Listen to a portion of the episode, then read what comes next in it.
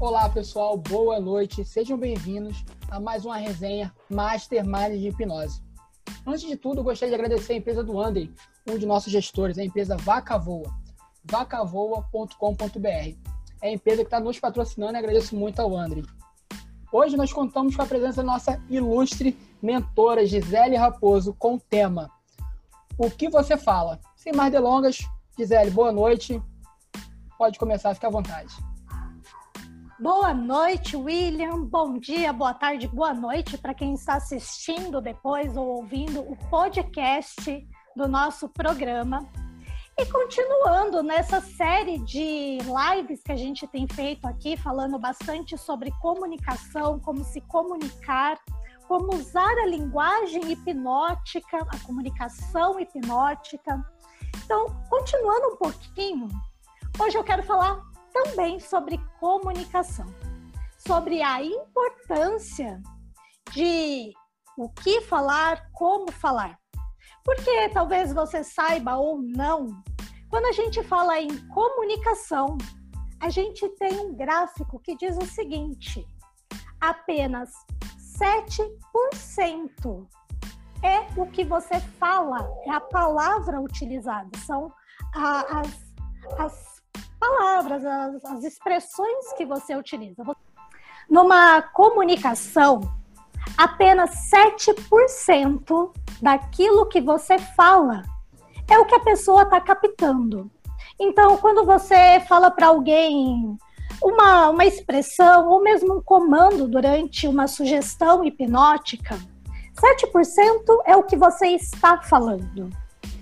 38% é o como você fala aquilo que você está falando. E 55% é toda a fisiologia, é todo o resto. É como você está se comunicando com a pessoa, até não verbalmente. Porque vem comigo. William, deixa eu te perguntar mais uma vez. É possível eu me comunicar com você sem falar absolutamente nada? Sim. Dependendo da linguagem de sinais. Exemplo, Uau. como a gente. Entendeu? Por exemplo, a comunicação entre pessoas próximas, como amigos. Às vezes, sei lá, um gesto com a sobrancelha já, já passa uma, uma ideia do que você quer passar. É possível. Perfeito. Quando a gente remete lá a Roma, ao Coliseu, a vida ou morte, quando o imperador fazia dedão para cima, né? Positivo, aquela pessoa era poupada. E quando ele fazia o sinal de negativo, aquela pessoa ela ia para a morte, ela não ia mais não ser poupada naquele momento. Então, perceba, 7% é o que é falado. E todo o resto dessa equação é todo o movimento que está por trás. Hoje a Nayara está aqui com a gente, a Nay já entrou? A Nayara não entrou ainda hoje. Gente, quem segue a Nayara no Instagram dela, a Nayara é personal. E essa semana eu estava vendo ela postar uns treinos lá de crossfit, né? As academias uhum. estão fechadas, então não tem como levar o pessoal para a academia treinar. Então ela está fazendo treinos com alguns alunos dela e postando até alguns treinos no no Instagram, para quem segue, poder fazer em casa. são é, treinamentos com movimentos, né? De agachamento, de andar, de enfim. Imaginem vocês se a Nayara vai lá fazer aquela aula de crossfit, né? Quem, quem entende de crossfit tem aquelas cordas que fica batendo com força, gira pneu e faz um monte de coisa. Imagina a Nayara chegar para um treino pesadão desse e falar para o aluno assim: Isso. Agora você faz três repetições de agachamento. Isso. Muito bem. Parabéns. Isso aí. Uhul. É. Gente, imagina a pessoa que está passando por aquele exercício, que muitas vezes extenuante, né? Um exercício físico. E aí chega aquela pessoa que está lhe ensinando falando calmamente, placidamente. Aí daqui uns dias as academias vão abrir E a Nayara é convidada para dar uma aula de relaxamento para os alunos. Aí ela entra lá na sala de relaxamento, né, que é aquela coisa que o pessoal ali quer dar aquela alongada depois do treino, ela chega lá e fala, vamos galera! Isso! Agora! Estica a perna! Isso! Relaxando! Gente, vocês imaginam essa situação. Então percebam que o que você fala é só uma parte da sua comunicação o como você fala, e se vocês perceberam aqui, quem está assistindo o vídeo, né? Quem está assistindo, ouvindo pelo Spotify não tem esse presente. Mas quem está assistindo o vídeo aqui começou a perceber a minha mudança postural. Porque quando a gente está falando uma coisa mais calma, mais plácida, a gente traz isso para si, para que o outro sinta aquilo também. E se a gente está fazendo uma coisa motivacional, é importante que a nossa fisiologia, a nossa linguagem corporal seja correspondente. Então, o que você está falando é muito pouquinho perto de todo o resto que está sendo falado. Você está falando quando você está em silêncio. Então, por exemplo, quando você está na clínica de hipnose, às vezes o silêncio que o outro está ali na sua frente, às vezes a pessoa está passando pelo processo dela, ela não está falando absolutamente nada, porém o corpo dela está falando muita coisa. Então, a microvibrilação de pálpebras é uma comunicação. A gente sabe que isso faz parte da comunicação, faz parte dos sinais de um transe. O rubor de face, às vezes a gente consegue notar naquela pessoa que está ali passando pelo processo. É uma comunicação também. É, às vezes, o movimento que ela faz com o braço, o movimento que ela faz com uma perna, né? Se, se você está pedindo para a pessoa relaxar, é muito natural que o corpo dela comece a ter sinais de relaxamento, mesmo que aquele cliente não esteja abrindo a boca para falar uma única palavra. E da mesma forma, a gente tem algumas comunicações.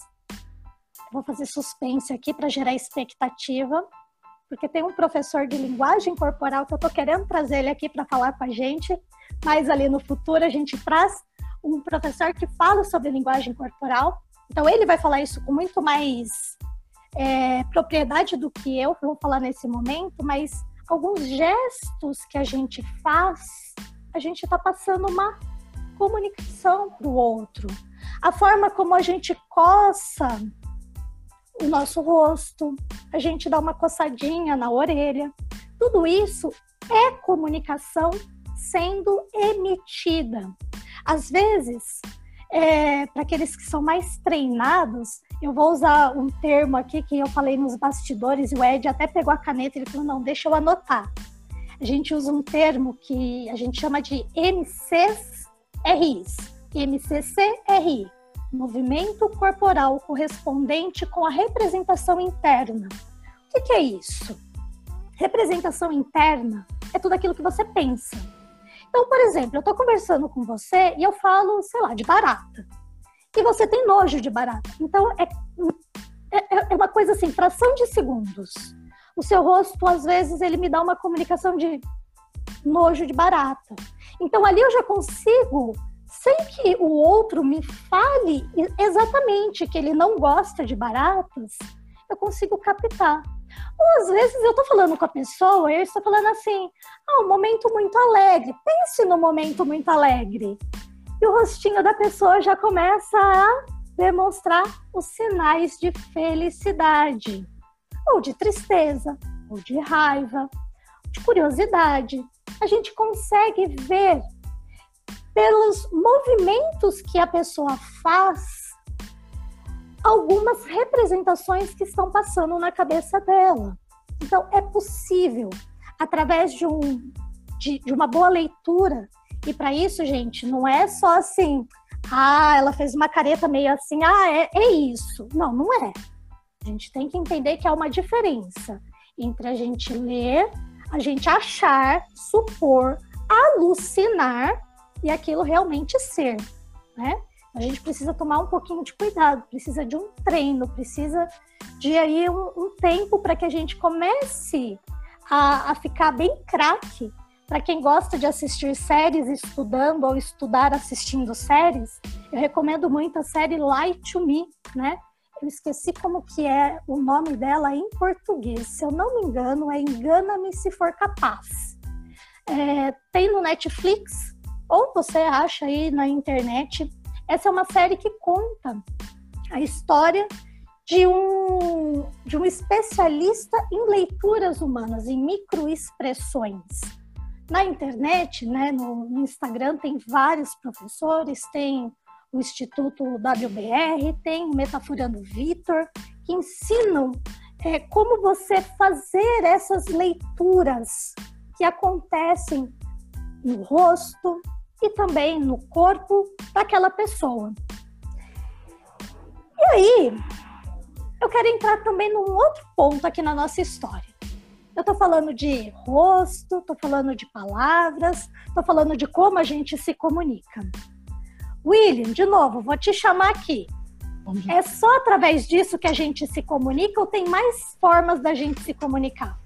É, enquanto você estava falando, eu estava exatamente pensando, que eu nunca tinha parado para pensar nisso, né? Como não só a comunicação verbal, mas como eu citei, a sobrancelha, sei lá, às vezes um movimento com o braço ou com a perna, é muito importante que a gente perceba, principalmente na clínica, porque a gente vai chegar lá, as pessoas com, sei lá, problemas sérios, pesados, que elas possam até ter dificuldade para conversar.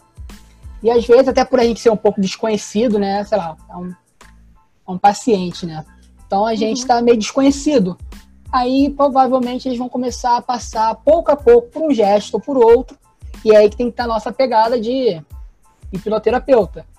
Saber, ó, não, tá, tá, tá faltando alguma informação aqui. Porque às vezes a pessoa fala, aí coça o olho, coça a cabeça são alguns dos sinais que você pode perceber que falta algo. Falta, talvez ela não saiba, dependendo do trauma, realmente ela não tenha conhecimento da causa, mas pode ser algo que a gente possa perceber. Gesto da perna, gesto do braço, talvez suar um pouco mais, sobrancelha levanta demais em alguns pontos. Acredito eu que são esses pontos que precisam ser analisados. Perfeito existe uma comunicação que a gente emite. Que até na última live que o professor Baitelli estava aqui conosco, daqui uns dias ela entra no ar no YouTube, mesmo no Spotify, para quem é, não esteve aqui na live ao vivo. O professor Baitello, ele falou sobre o posicionamento né, de roupa. Ele sempre se apresenta com um determinado estilo de roupa a roupa que você veste é uma comunicação. Então, às vezes a gente precisa também se atentar à comunicação que a gente está emitindo para quem vai receber um processo de hipnose, um cliente, seja na street, seja na clínica, como também a roupa da pessoa está nos comunicando algo. Então, primeiro eu vou falar sobre a nossa comunicação. Às vezes, uma roupa muito desleixada, é, e quando eu falo desleixada, gente, é, imagina assim: nós estamos falando num ambiente terapêutico, né? E aí a pessoa, o terapeuta, chega lá de bermudão, de regata, chinelão, aquela roupa que normalmente a gente usa na praia, no parque, em casa. Vocês acham que passa autoridade para quem está ali recebendo o processo, William? Você acredita que passa autoridade? Eu acho que isso possa até destruir um pouco o rapport. Porque normalmente as pessoas vão, né, no hipnoterapeuta já achando que ele é um, um ser superior. Vai chegar lá, foi como o professor Baitello se comporta, né, com roupa, uma vestimenta. Ele até pensou em colocar uma roupa branca, só que ia ser confundido com médico. Ele até desviou desse caminho mas foi algo que ele frisou assim nessa última resenha. Como você se portar, a sua vestimenta. Você já coloca um rapport de cara. Você já coloca uma presença, uma autoridade. Não, eu sou aqui é autoridade. Isso ajuda também no, na confiança, né? A pessoa se soltar mais. Excelente. Exatamente.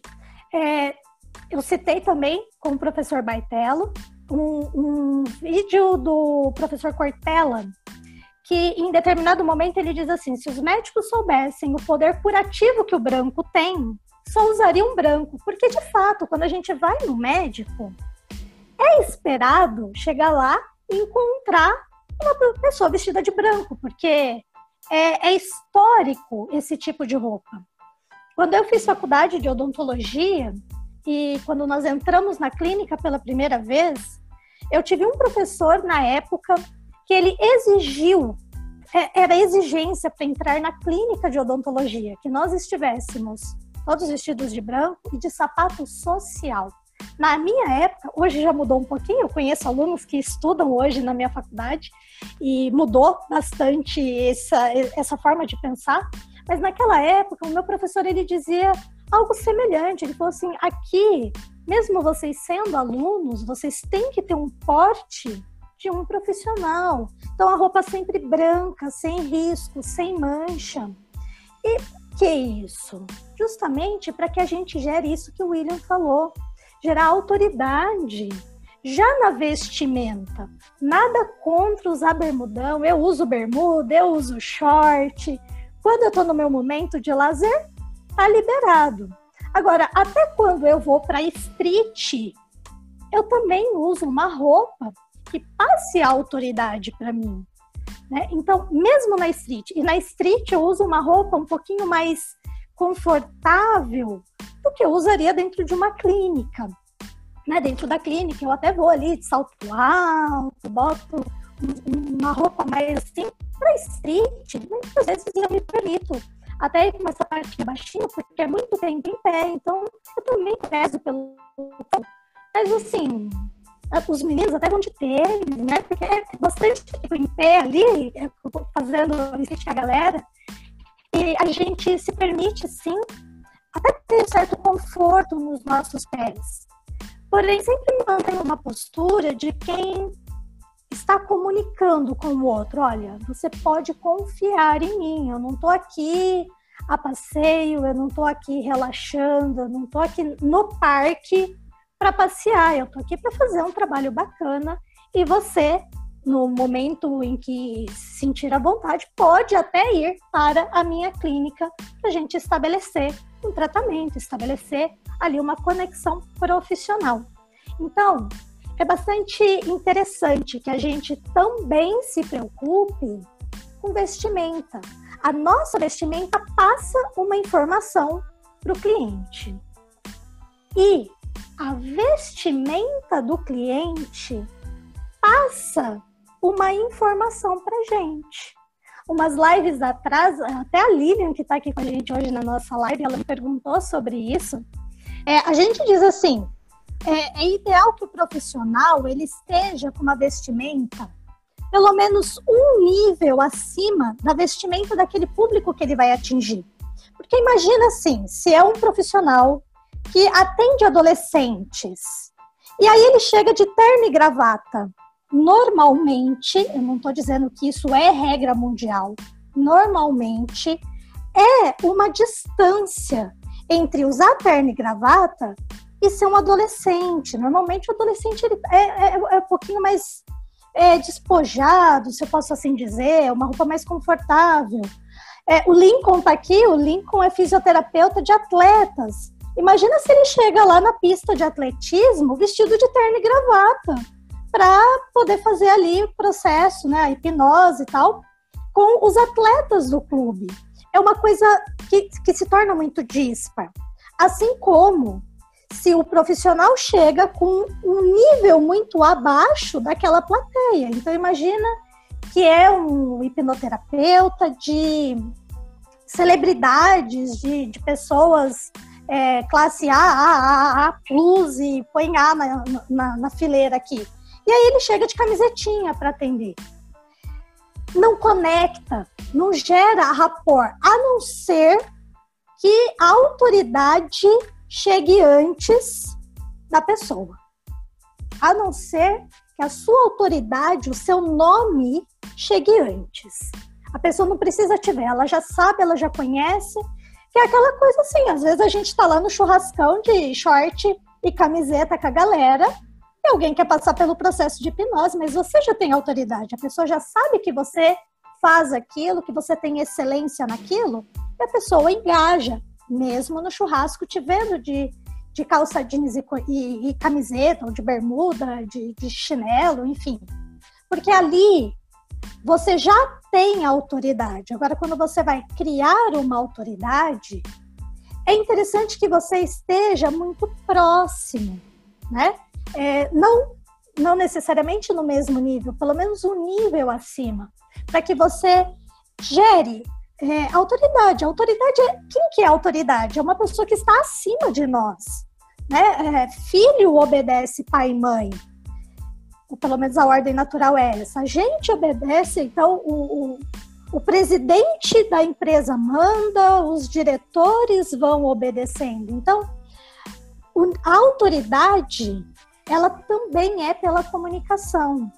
Então, claro, existem ambientes, então, sei lá, vai prestar, vai aparecer num congresso, num programa de televisão, quer usar o terno e gravata, quer passar é, é esse lado sério Perfeito, é ótimo, é ótimo. Não é necessariamente o terno e gravata que traz autoridade, mas é a sua postura. Também a postura corporal, se você chega muito.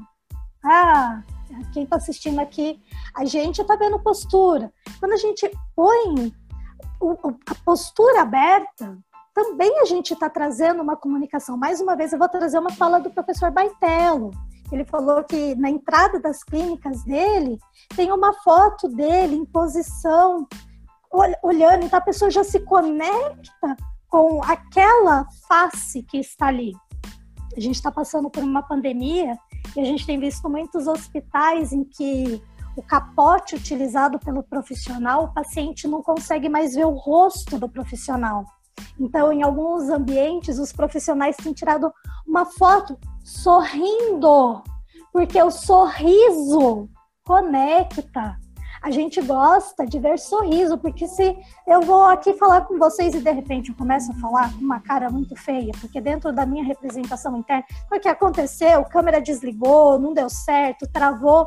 Imagina se eu volto aqui, assim, com uma representação interna, porque claro que dentro da minha cabeça passou assim algo do tipo, ixi, deu ruim.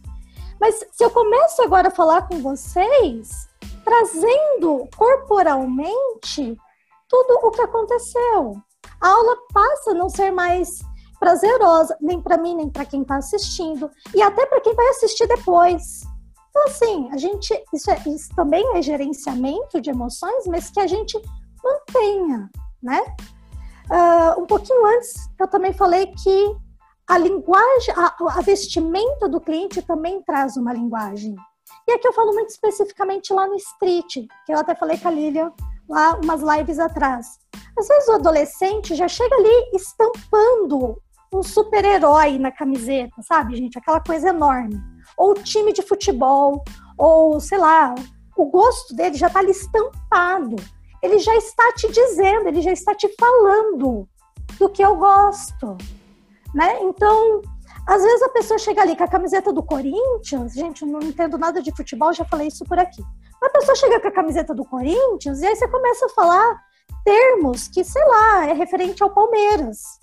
Já desconectou, a pessoa já te falou, já te deu informação. Eu torço para esse time. Ela tá dizendo para você, seja do super-herói, às vezes uma expressão, algo que está escrito ali, o linguajar da pessoa, a forma como que ela chega. Gisele, deixa eu só completar. Quando, normalmente, quando alguém vai principalmente com a camisa de time, é porque ela quer conversar sobre futebol. Ela quer que em algum momento surja o assunto de futebol. Isso pode ser uma, uma, uma pescada assim, do, do hipnoterapeuta. Começar o diálogo brincando, se divertindo, falando de time. Normalmente, principalmente eu falo homem, né, com experiência de futebol, quando a gente veste uma camisa, a gente quer uma brincadeira, conversar sobre futebol. E isso também vale para outros tipos de roupa. Sei lá, você tá com uma, um adolescente, está com, sei lá, a roupa do Homem de Ferro. se você comentar sobre isso, isso pode aumentar e sim seu rapport. É algo bem pensado. É válido. Com toda certeza. Perceberam que de tudo que eu tô falando aqui, 7% é o que a pessoa falou para mim. Todo o resto é aquilo que a gente está observando e sendo observado. Existe o livro O Corpo Fala, eu vi que aqui no, nas minhas idas e vindas o Ed falou do livro O Corpo Fala. É justamente isso. O nosso corpo, ele fala com a gente mesmo e fala com o outro, né? E o outro está falando com a gente.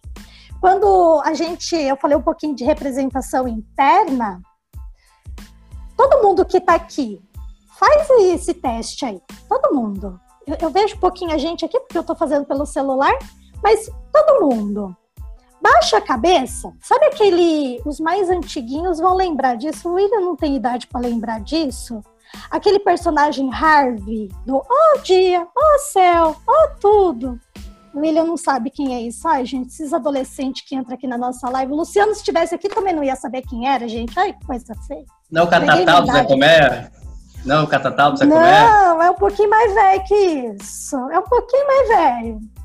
Gente, posição de um deprimido. Cabeça baixa, corpo caído. Faz aí essa posição agora. Faz todo mundo essa posição.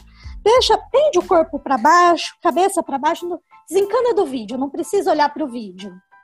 E nessa posição que vocês estão, falem para vocês: eu sou a pessoa mais feliz do mundo.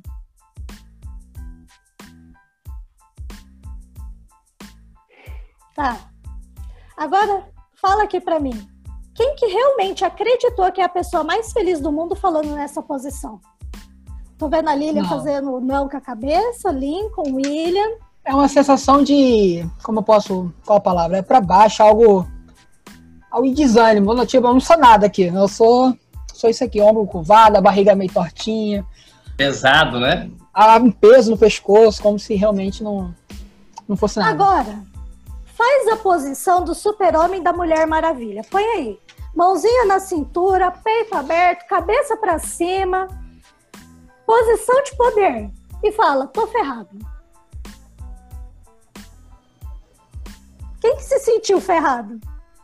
A Lilian já começou a rir, ela nem, nem, nem falou direito. O Lincoln também já estava rindo, que é quem eu estou vendo na minha tela aqui primeiro. Não, impossível. É o ombro para trás, ou queixo firme, já, já, já, já te dá a autoridade para você mesmo. Imagine para os outros, né?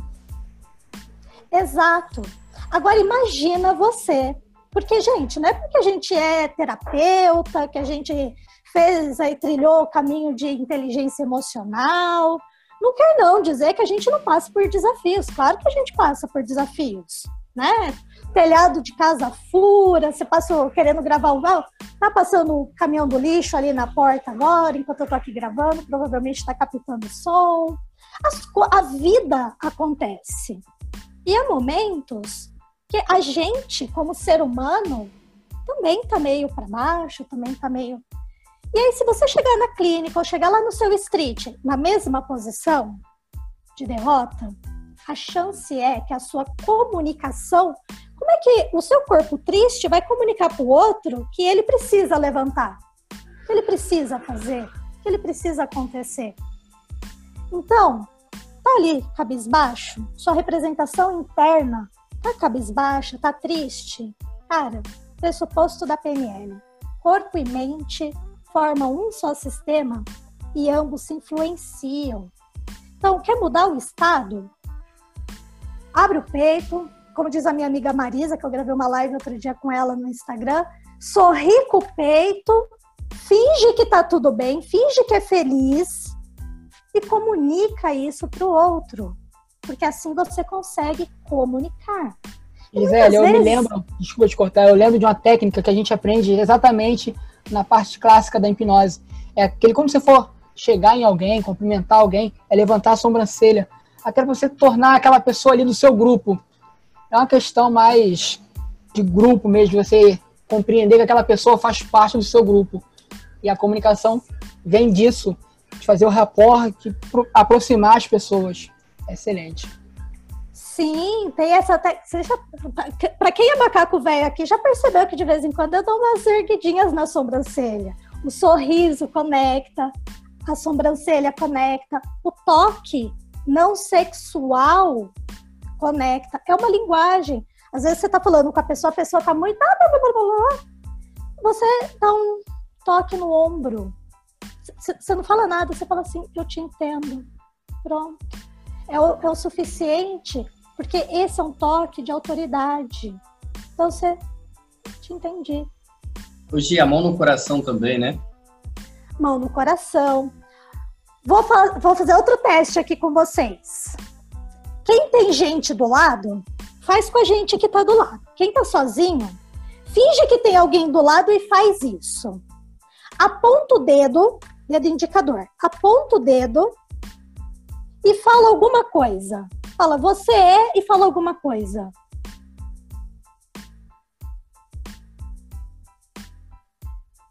Entendi. Eu só falei para vocês apontarem o dedo e falar você é alguma coisa. Eu não mandei vocês fazerem cara de ruim. Eu não mandei vocês fazerem assim. Não mandei, eu só falei assim, aponta o dedo e fala alguma coisa para a pessoa do lado. Podia até ser alguma coisa boa, né? Eu, por exemplo, é falei algo ruim.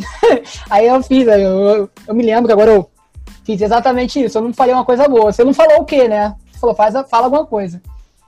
Você é alguma coisa. Porque esse é um dedo acusativo. Se eu começar a fazer a palestra, talvez vocês já tenham percebido que quando eu estou aqui, eu movimento muito a minha mão, mas em poucos momentos eu faço isso na tela. Porque isso é o um movimento acusatório. Agora faz outro movimento aí, faz outro teste aí. Estende a mão e fala alguma coisa.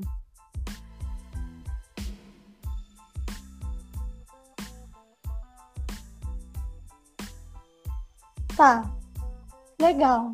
Eu falei para vocês estenderem a mão e falar alguma coisa. Eu não pedi para vocês fazerem ombrinho assim de pedido, de ah, eu não falei para vocês tombarem a cabecinha e fazer ah. Essas coisas estão ancoradas na gente, não é?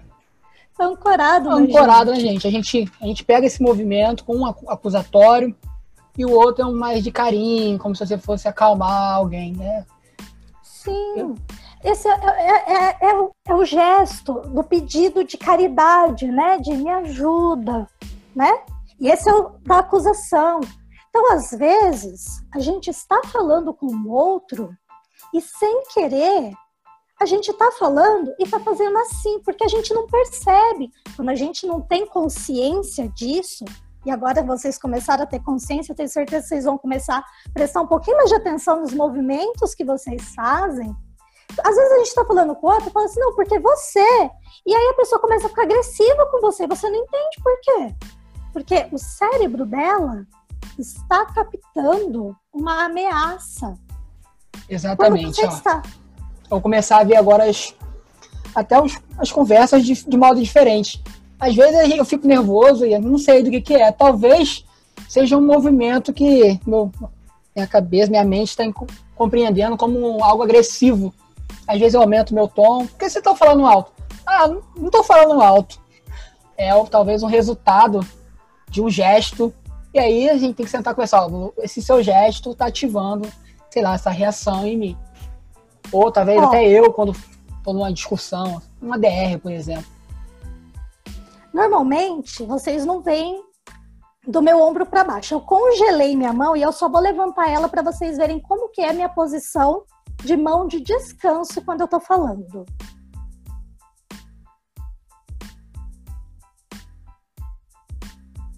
O que, que parece isso para vocês? Vocês verem uma pessoa fazendo assim que que parece? Lilian, o que que parece? Abre aí o microfone.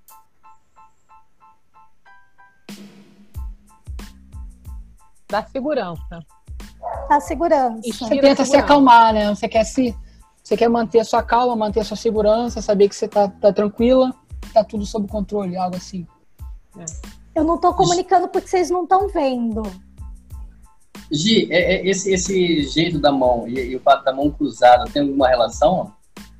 Isso parece abraço. Então, quando eu estou falando com pessoas, a mão assim, ela parece abraço, ela é acolhedora. Lembra que eu já falei aqui que eu tenho um tonzinho mais curador do que um tonzinho mais guerreiro?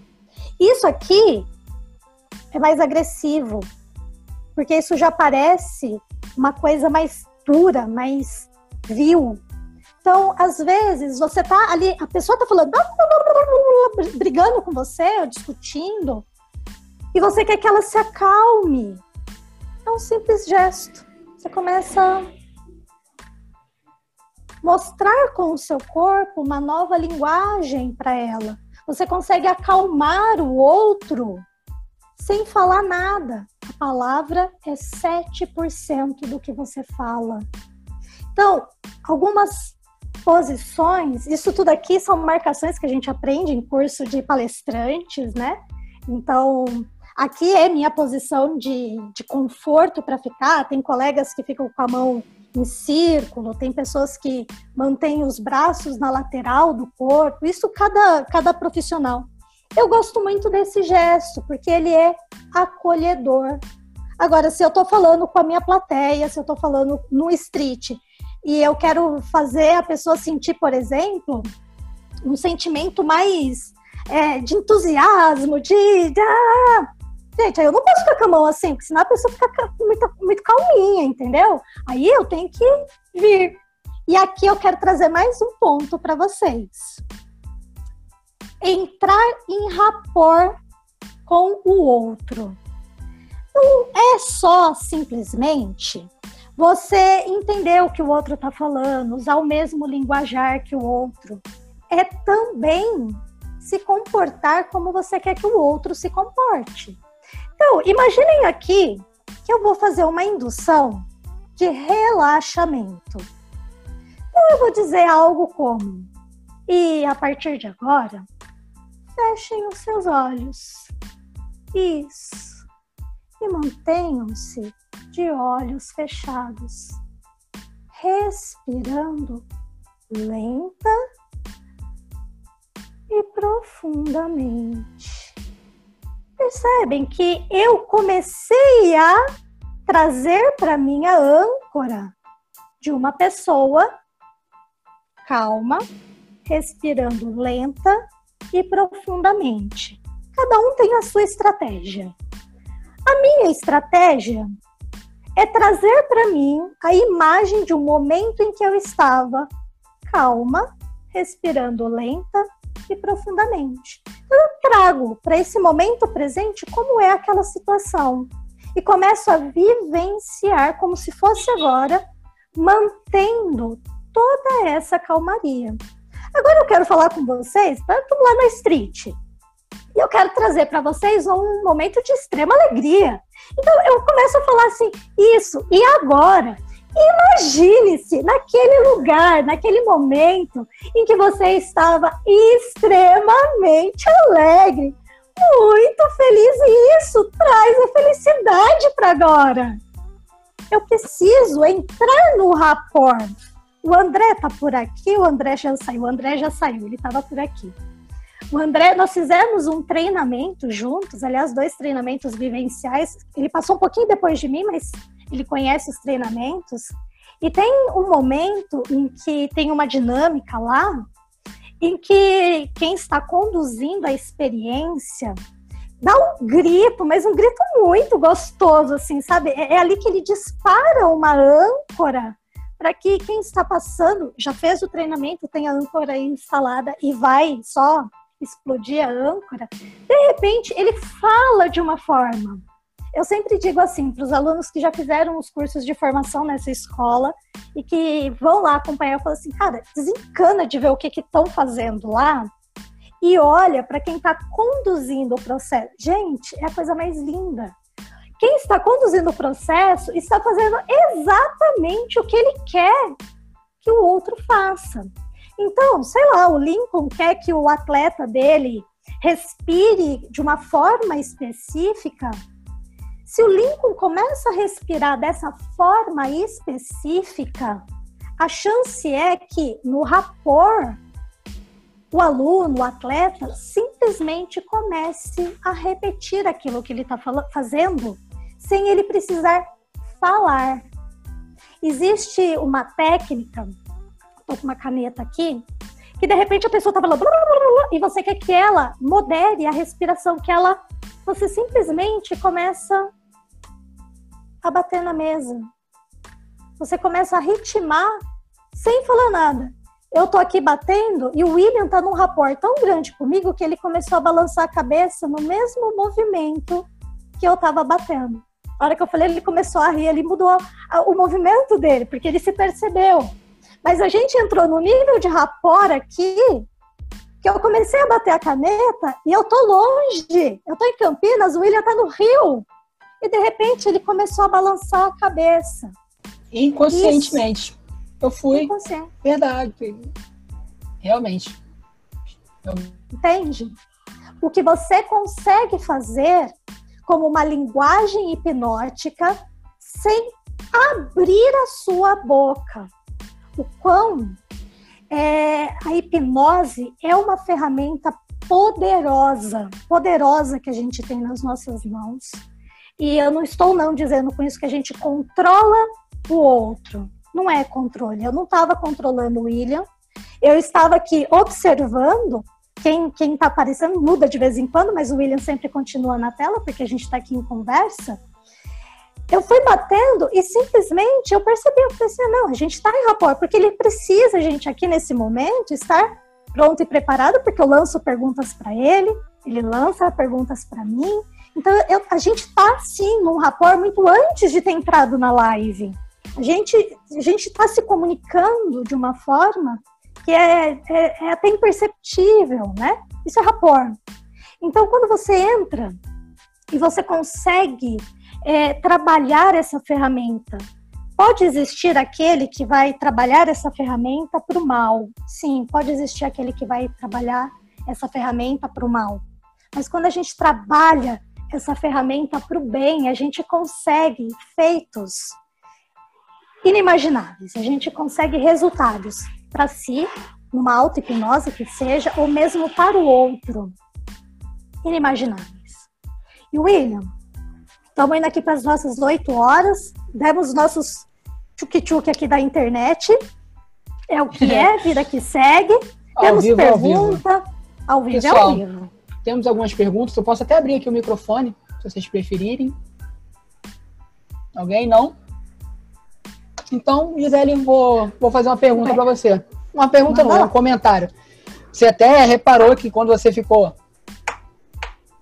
fazendo só o gesto, você não chegou a fazer o barulho, eu, come, eu parei para pensar realmente, nossa, faz todo sentido. E aí eu entrei. Eu acredito eu que se eu tivesse gesticulando, gesticulando, eu também entraria nesse passo, passo. Não, como, é como os outros, é como o indicar, como um gesto mais fraternal é algo que está ancorado na gente. Então, eu acredito que sim, isso faz todo sentido. Parando para pensar agora, conforme você foi falando, é, é, são coisas pequenas que a gente não para para pensar.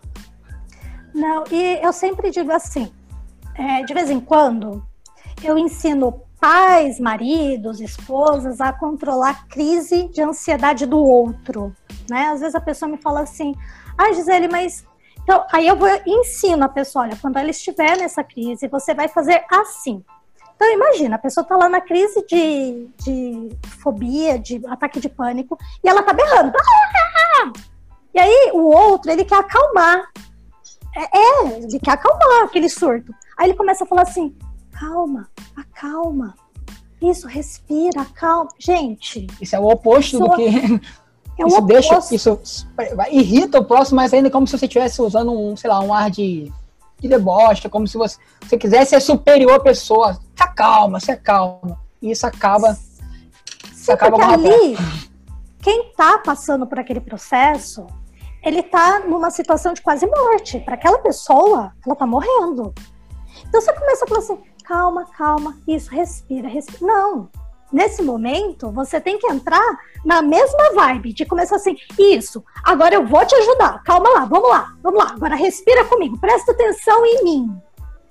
É falar de uma forma firme, de uma forma que o outro ouça, porque naquele momento ele só está se ouvindo. Então ele precisa de um estímulo que quebre aquele padrão que ele está falando. Então é falar um pouco mais alto, falar de uma forma mais paternalista. E aqui eu, eu não falei muito sobre é, voz é, curador e voz paternalista. Qual que é a diferença? Curador é aquela voz mais calma, é quando você está conduzindo um processo de relaxamento, você está dando ali um presente hipnótico, então você vai falar ali no fim da indução. Isso, agora visualize uma luz, uma luz de paz, uma luz de amor. Gente, paz e amor, na minha interpretação pessoal, é uma coisa bem good vibe, né? É bem Sim. tranquila, né? Então, você vai usar uma voz ali curadora. Agora, de vez em quando, o professor Baitello falou que ele usa, pessoas que estão em Isdale, ele usa a chantagem emocional, né? Se você não sair daí, eu não te ponho mais aí. Isso pode funcionar em algumas vezes, mas tem gente que é teimosa. Tem gente que não sai. E você precisa chegar e falar em um tom paternalista. Isso. A partir de agora, eu conto de 1 até 3, e no 3 você volta para o momento presente, se sentindo muito bem, se sentindo muito feliz. Você vai dar todo o compound bom, mas em um tom paternalista, porque agora é assim, fi, ou sai ou sai. E você vai usar um tom paternalista. Não adianta não você ficar ali, isso, eu sei, aí tá gostosinho. Ah, eu sei, é delícia. Gente, é delícia mesmo. Pra quem chega em Isdale, gente, é maravilhoso. É, não adianta não você falar assim, isso agora, sai daí. Você tem que quebrar o, o, o padrão de pensamento da pessoa. Fala, Ed, manda. Eu queria fazer uma pergunta, na verdade são duas. Eu queria que você falasse sobre a frequência, né? Falar na mesma frequência. É, acho que você falou agora um pouco a respeito disso aí. É, e queria falar também sobre linguagem não verbal. Assim, tanto a frequência quanto a linguagem não verbal nesse contexto da, da, da sua palestra. Eu queria que você discorresse um pouco, por gentileza. Sim, frequência. Se o outro está muito agitado, você vai entrar na mesma frequência que ele de agito tem um filme, e eu não vou me recordar o nome agora. Eu tô vendo a cena do filme na minha frente, não vou recordar o nome. É, é uma menina, ela tá brigando com o cara sobre o apartamento, e ela começa a falar, xingar e brigar, e ele começa a falar, xingar e brigar, e aí ele vai mudando, ele sai do guerreiro, durante a fala dele, ele vai, vai, vai, vai, vai, vai, vai, vai até chegar no curador. Então ele entra na frequência de briga dela, ele começa a falar estupidamente com ela. Então você começa a assistir o filme e fala assim: nossa, que cara grosso. E aí, de repente, ele vai falando, e ele vai falando, e aí ele começa a mudar a forma de falar. Ele ainda tá falando alto, mas ele já começa a ritmar, a frequenciar mais baixo. E de repente, ele tá falando baixo com a menina, ele tá explicando o que tá acontecendo. Então, muitas vezes, numa crise de pânico, eu falo justamente isso. Você vai mandar a pessoa respirar. Então, você começa assim, isso, agora você vai respirar aqui comigo. Olha em mim e respira comigo. E vai respirando, e de repente você começa a falar mais calmamente. Falando, isso, muito bem, isso. Agora você, isso, agora, olhando para mim, isso, focando. Olha para mim, continua respirando e continua respirando. Isso. E agora respira lenta e profundamente. E de repente, aquele boom que estava ali na pessoa, ela começa a trazer para o seu novo momento. Linguagem não verbal são todos esses movimentos que a gente faz tem alguns movimentos que involuntariamente a gente faz e que não deveria, porque a gente está mandando uma linguagem para o outro, né? E existe, por exemplo, hipnose não verbal. Eu conheço alguns professores, eu já fiz um curso de hipnose não verbal, né? Eu fiz um curso com o professor Antônio Carreiro, da Bahia, e o Antônio Carreiro, ele usa muito a linguagem não verbal hipnótica, né, não verbal, com toques de charcot. É, funciona, Dá para você tratar umas neuroses muito legais. Acontece bastante abreação durante o curso. Bastante abreação durante o curso. Para mim, Gisele, mapa de mundo, gente, mapa de mundo. Para mim, Gisele, que tem um tom mais curador, não gosto muito da linguagem desse curso. Porque eu achei ela de uma forma assim, de repente você tá ali, você entra num rapport com a pessoa, você dá um tapa na testa e ela deita. Então, imagina eu lá no consultório odontológico, que as pessoas normalmente têm medo, né? A pessoa senta lá na cadeira do dentista e a dentista fala assim: Isso, agora eu vou te colocar num transe aí de anestesia, pai, dou um tapa na testa da pessoa. Então, pra mim, em algumas situações. Eu não recomendo. Olha, eu, eu fugi do, de dentista durante dois anos, me arrependo, mas eu fugi dois anos por medo de agulhas. Ah, sei lá, eu, quando era mais novo, eu usei aparelho aí, eu acho que ancorou aquele zzz do aparelhinho, me deu um pavor quando era criança que eu fugia do dentista. Se alguém chega batendo na minha testa lá, não vai ser muito legal, não. é, agora, na clínica, tem colega que fez o curso, que sabe que a gente faz o curso, que sabe que é uma forma de entrar muito rápido no trânsito. Às vezes a pessoa chega, ela fala assim, não, dá um toque de Charcot. Eu dou, né? Já, já tive em cursos que eu tava lá, e a pessoa falava assim, não, mas você sabe fazer aquele negócio lá, eu quero fazer aquele negócio lá. Porque as pessoas tem a expectativa, sabe que você fez o curso, conhece, confia, você tem autoridade frente a outra pessoa e dá o toque de Charcot. Não estou não dizendo que é um, um jeito ruim, não é, não é a minha preferência de atendimento, né? E existe a técnica do, Anton, é, do Giancarlo Russo, que é um italiano, ele veio ano passado aqui para o Brasil, que ele faz de uma forma usando. Eu vou esquecer, eu esqueci a palavra agora. Esqueci a palavra. Não, essa palavra eu lembrei. Eu tô, o meu universitário está soprando aqui. É, ele prosêmica. Então, ele usa uh, alguns movimentos que vai fazendo até com o seu próprio corpo, com a sua própria mão. Então, o hipnólogo ele vai fazendo alguns movimentos que entra naquela história da frequência que o Ed perguntou. Você começa a entrar ali na frequência e eu gostei mais de passar por esse processo do que pelo toque de Charcot. Eu tenho amigos que fizeram o curso do, do Giancarlo e, gente, é uma delícia, porque você vai entrando ali numa vibe não verbal e de repente você foi. De repente você tá lá resolvendo seu assunto e, e, é, e não verbal é não verbal, então não tem é, Elma, não tem linguagem ericksoniana, ninguém fica ali te dando sugestão, faz isso ou faz aquilo, você está no seu lugar seguro, você vê uma porta, você vê, não fala nada. Quanto muito, alguns sons, né? Então podem ser emitidos alguns sons é, durante o processo. Uh, na linguagem carreriana, é feito alguns toques, né? Então, cabeça, aprofundamento, você não fala nada.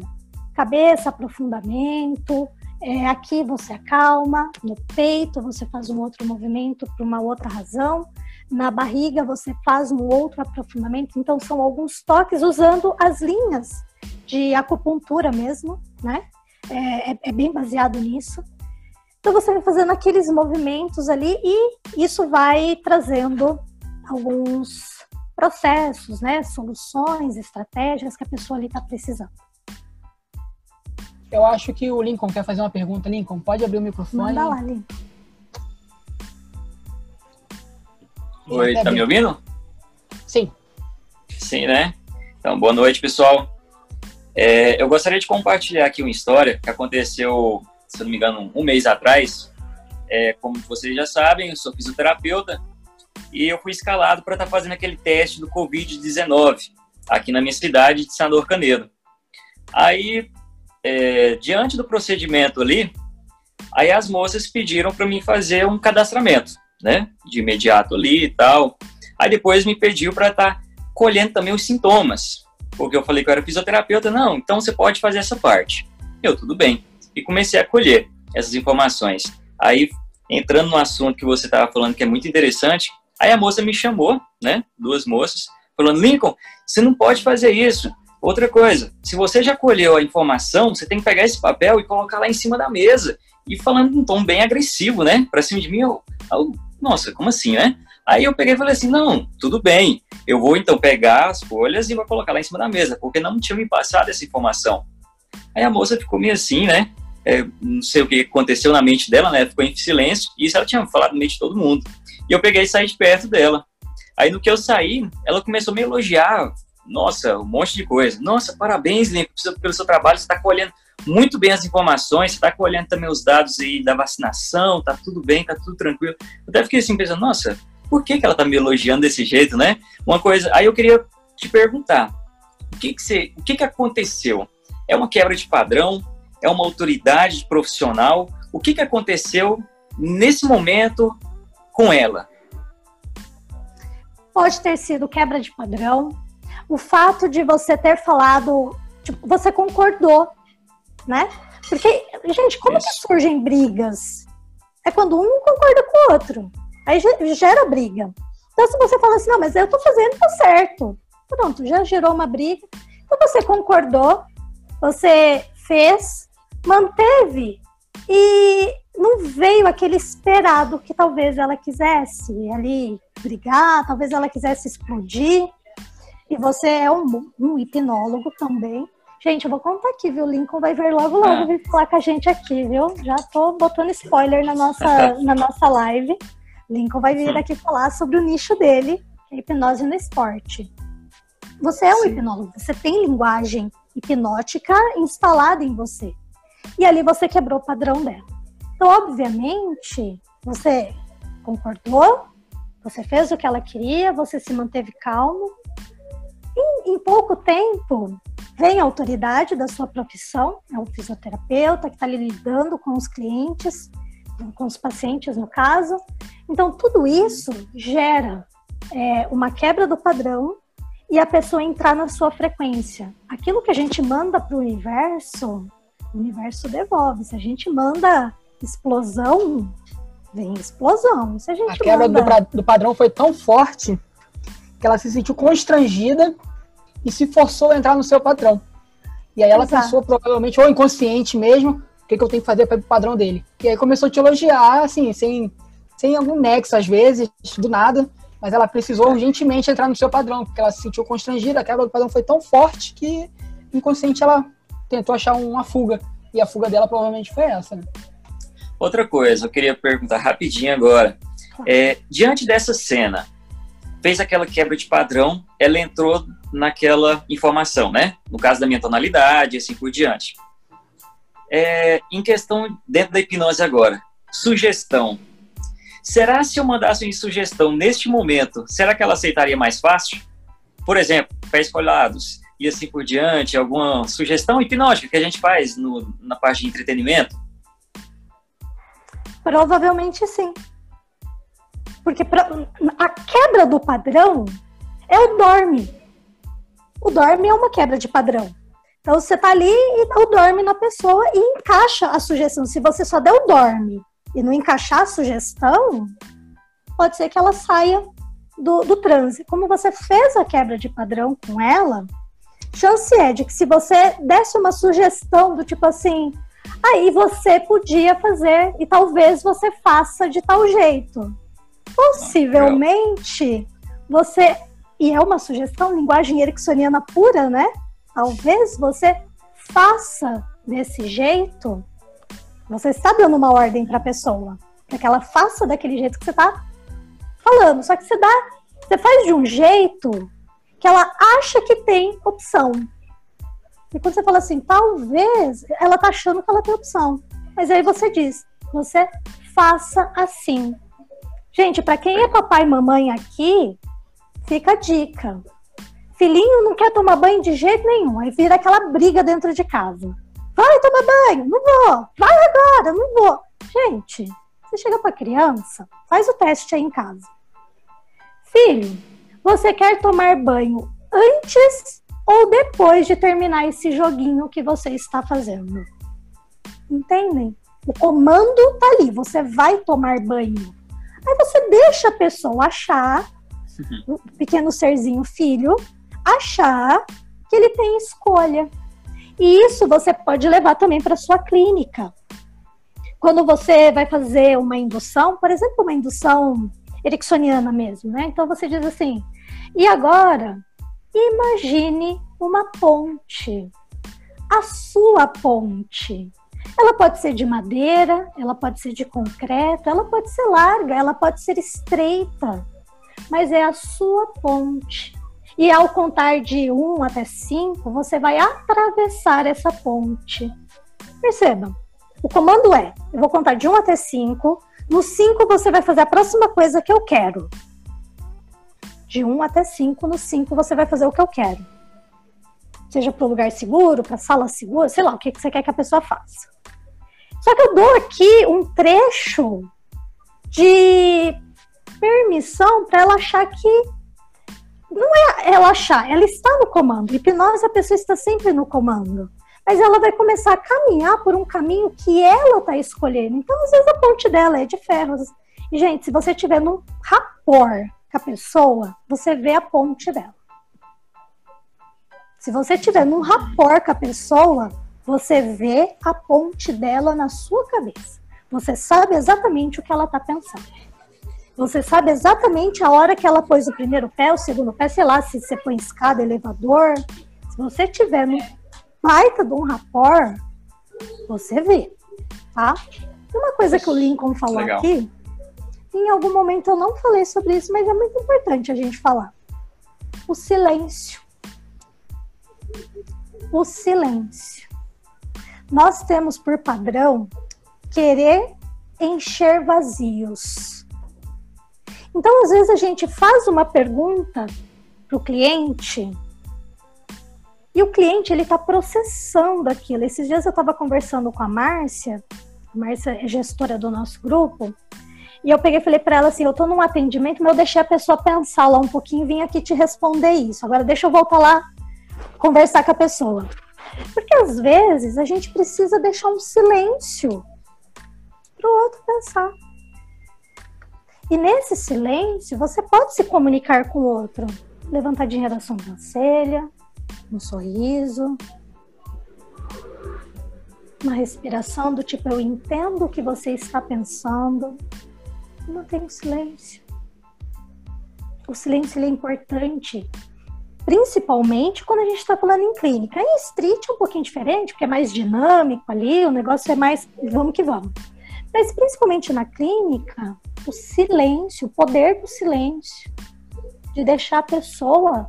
Agora, às vezes termina o processo e você tá ali com, com o relógio meio contado, você quer acabar o negócio, e às vezes a pessoa precisa ali de uns minutos de silêncio para ela voltar para o momento presente, para ela assimilar aquilo que aconteceu para ela poder trabalhar, encaixar nas gavetinhas ali da mente dela. Ela precisa de silêncio. Gente, um olhar fala mais do que mil palavras. Excelente. Depois dessa frase, nós já estamos partindo para os minutos finais. Alguém quer fazer mais alguma pergunta? Eu vou passar para a Gisele agora fazer as considerações finais. Alguém? Alguma pergunta? Não, então, Gisele, eu acho que você pode. Ah, a Lilian. A Lilian. Vou abrir aqui o microfone dela. Tá fechado, Lilian. Tá fechado. Eu não tô conseguindo abrir. Ah, abriu? Tá ouvindo? Tá ouvindo, tô ouvindo, pode perguntar. Na verdade, a Gisele me fez descobrir que eu vivo hipnotizando minha filha. Porque essa linguagem que você fala, eu costumo usar muito, mas assim, instintivamente, e assim, eu nunca tive problema de banho, de comida, de nada com ela. Mas aí eu, eu falo desse jeito. Eu normalmente eu não fico, faz isso, faz aquilo. Não, eu. Você vai tomar banho agora ou depois? Você vai comer agora ou depois? Você. Aí eu achei interessante que é, é, é... quer dizer, eu sou hipnotista há anos e não sabia.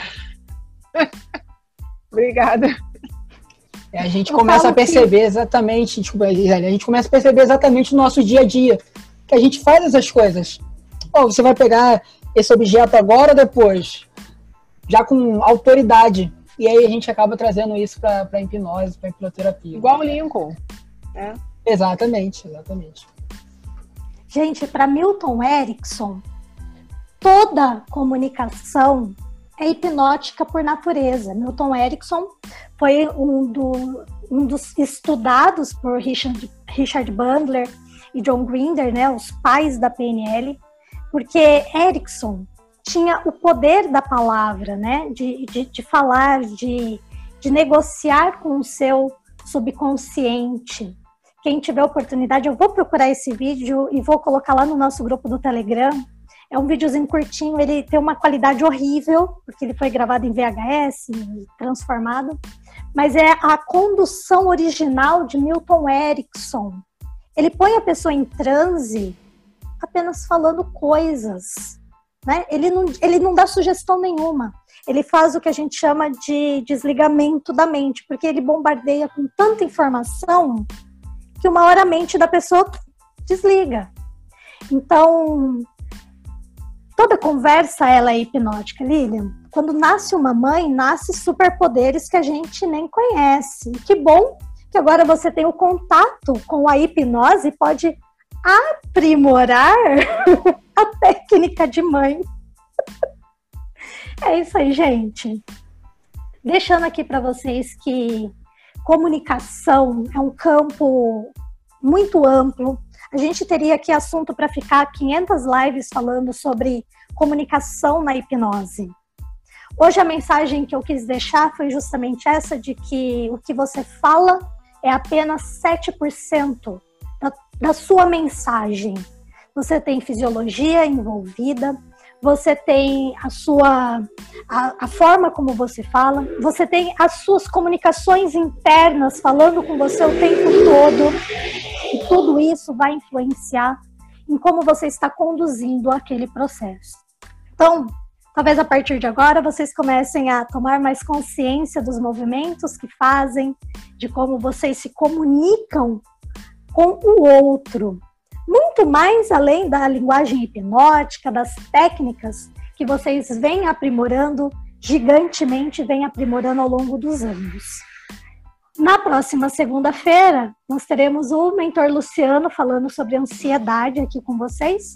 E na outra quarta-feira teremos um outro gestor, o Herberto, trazendo a, um, um, tema de Jung. Você lembra, William, qual que é o tema exatamente? Não. Ele fez, chegou a fazer arte, eu posso até procurar aqui. Gente, é um tema tô... fantástico quando a gente fala de Jung. E aí a gente vai aqui navegar, gente. Eu estou ansiosa pelas duas próximas os, lives. Os tipos, os tipos psicológicos de Jung.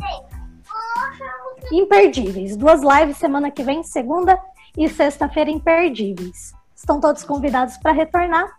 Desejo para vocês, gente, uma excelente noite. Que haja um bom descanso para quem for de descanso daqui a pouco. Que haja bastante plenitude na sua noite, que seja a melhor noite dormida da sua vida.